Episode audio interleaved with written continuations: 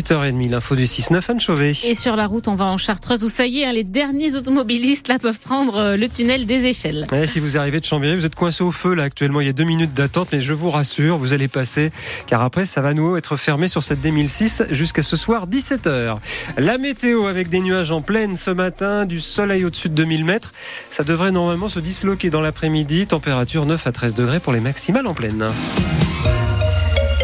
La neige était attendue à moyenne altitude, et eh bien elle a fait du bien. des stations euh, peuvent rouvrir. Euh, c'est le cas euh, à la Fécla. 15 cm de neige sont tombés en bas des pistes, une trentaine en haut. Le télésiège tourne donc à nouveau depuis hier matin. Et après deux semaines d'arrêt, bah, c'est une bonne nouvelle pour ces mamans qui ne s'y attendaient pas, Baptiste Roux. Oui, ça a d'ailleurs étonné Jeanne et Delphine quand elles sont arrivées. On ne pensait pas que ça aurait permis d'ouvrir le, le domaine mais c'est une bonne surprise. Elles habitent à Châles-les-Eaux, à 20 minutes de la Fécla.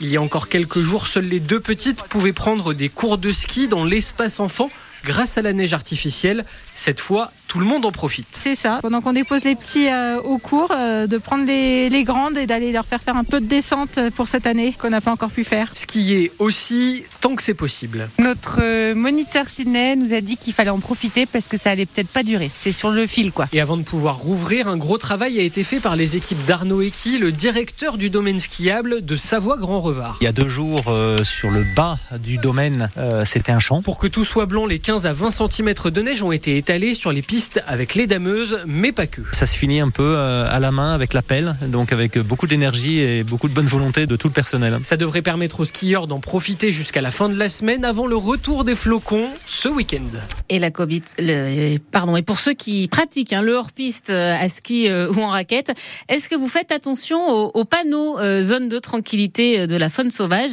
Ce sont des zones où il est interdit d'aller hein, pour ne pas déranger certaines espèces comme les bouquetins, les tétralyres ou encore euh, les gypaètes barbus.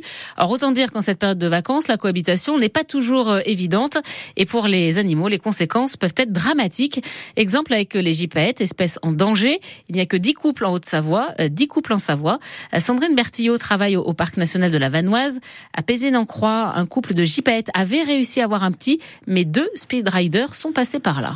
On a eu euh, le survol par deux voiles de, de speed rider à une période critique puisque le jeune avait moins d'un mois et donc malheureusement les adultes ont abandonné le nid. On a eu euh, une perturbation et une prédation de l'oiseau. Les adultes sont pas revenus euh, assez vite et bon comme c'est une zone où il y a beaucoup de personnes qui suivent le nid, on a souvent des longues vues en face. Enfin c'est vraiment l'oiseau de la vallée. On a eu l'info et on a pu retrouver les, deux personnes et visiblement ils étaient au courant donc on a pu les verbaliser justement par rapport à une perturbation intentionnelle. Ils ont reconnu qu'ils étaient au courant et qu'ils avaient quand même délibérément euh, survolé la zone et la cohabitation entre les pratiquants de la montagne et la faune sauvage. On en a parlé également ce matin avec l'invité de 7h45.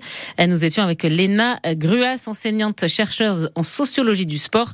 Elle a mené une thèse sur l'impact des sports en montagne. Son interview est à réécouter sur francebleu.fr. Une randonneuse fait une chute de 30 mètres dans un ravin. Ça s'est passé lundi à Alex dans le secteur des dents de l'enfant.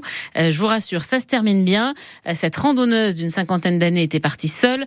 Euh, dans sa chute, elle s'est blessée à la jambe. Elle s'est retrouvée coincée dans un endroit escarpé près d'un torrent. Elle est restée 6 heures, le temps pour les secours de la localiser. De gros moyens ont, aidé, ont été déployés. Là aussi, vous avez tous les détails sur francebleu.fr. À Albertville, une vingtaine d'habitants d'un immeuble ont dû être évacués hier après-midi à cause d'un feu. Tout est rentré dans l'ordre seulement à minuit cette nuit. Euh, sept personnes qui ont inhalé des fumées ont été transportées à l'hôpital d'Albertville. Euh, c'est un joint de dilatation qui a pris feu sur le toit de l'immeuble. À Annecy, que va devenir le site des forges à Crangevrier C'est l'ancien site industriel d'Albertville Alpine Aluminium, 10 hectares de terrain sur les bords du Fier. Alors que la reprise d'Alpine Alu a définitivement été annulée, le site est de nouveau en vente. Un site sur lequel il y a actuellement plusieurs entreprises et associations qui louent une toute petite partie de l'usine désaffectée. 120 emplois au total. Mais Marie-Ameline, ces personnes vont sûrement devoir quitter les lieux. Le bail de tous ces locataires arrive à terme dans les prochains mois et la vente des 10 hectares de terrain précipitée par l'annulation de la cession d'Alpine Aluminium leur laisse peu d'espoir espoir de rester en place. Parmi eux, il y a le collectif La Ronde.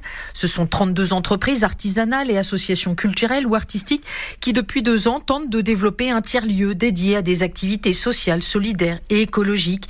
Le collectif La Ronde compte 50 des 120 emplois disséminés sur l'ancien site métallurgique et espère convaincre les potentiels acquéreurs de miser sur son projet et en premier lieu l'aglo du Grand Annecy que les membres du collectif dont Antoine Hardy-Bergeon rencontrent dans quelques jours. Le projet La Ronde pourrait être bénéfique à ce quartier dans le futur.